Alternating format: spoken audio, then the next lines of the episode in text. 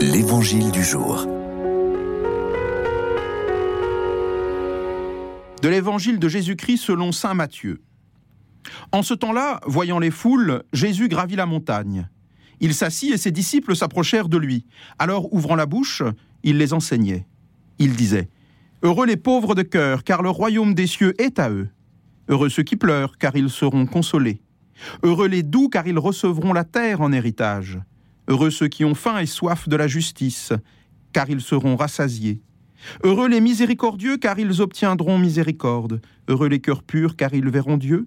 Heureux les artisans de paix, car ils seront appelés fils de Dieu. Heureux ceux qui sont persécutés pour la justice, car le royaume des cieux est à eux.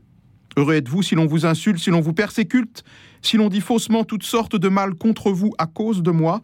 Réjouissez-vous, soyez dans l'allégresse, car votre récompense est grande dans les cieux.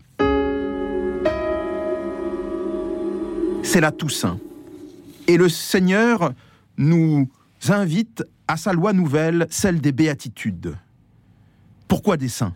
Pourquoi tous ces saints? Cette foule immense que nous contemplons, ces 6000 canonisés de l'Église, mais bien plus, bien, bien au-delà évidemment, la foule innombrable que personne ne peut dénombrer, nous dit l'Apocalypse.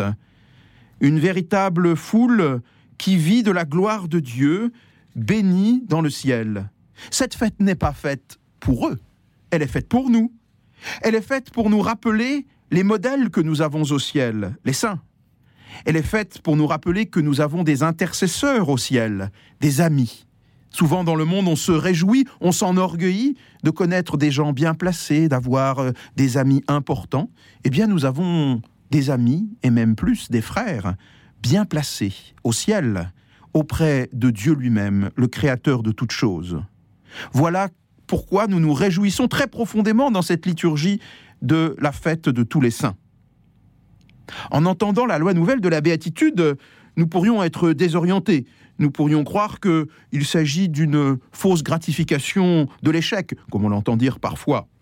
Ou il pourrait nous faire croire que tout simplement euh, c'est difficile à vivre, parce qu'une loi qui ne dit pas ce qu'il faut faire, mais simplement qui invite à un état d'être, c'est compliqué. En effet, les béatitudes, c'est le Christ qui les a remplies. Celui qui s'est fait pauvre de cœur, de Dieu qu'il était, s'est fait homme, c'est le Christ. Celui qui a pleuré Jérusalem, c'est le Christ. Celui qui est doux, qui n'a pas choisi une armée pour abattre Pilate et ses hommes, c'est le Christ. Celui qui a satisfait la justice, c'est le Christ. Celui qui a le cœur à hauteur de notre misère, c'est le Christ.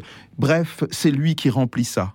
Et nous, à la hauteur où nous appartenons au Christ, dans notre petite mesure, nous aussi nous voulons participer de cette loi pour être bien heureux.